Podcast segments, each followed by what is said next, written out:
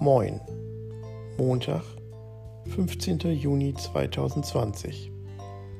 Sozusagen der Montag nach dem Unwetterwochenende, das gar kein Unwetter für unsere Region gebracht hat.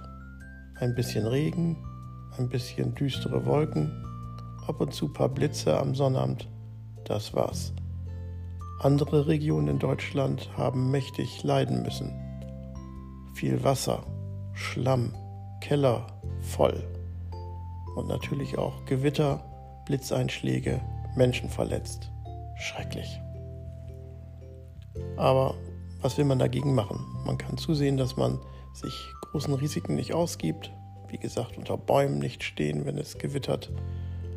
Vermeiden, dass man irgendwo ist, wo der Sturm einen vielleicht erwischt. Und wenn man einen Keller hat und der voll läuft, da lässt sich wohl nicht viel gegen machen. Man kann ja nicht ständig irgendwo Sandsäcke rumstehen haben. Egal. Die Woche geht wieder los. Das Wetter scheint besser zu werden. Die Temperaturen sind annehmbar.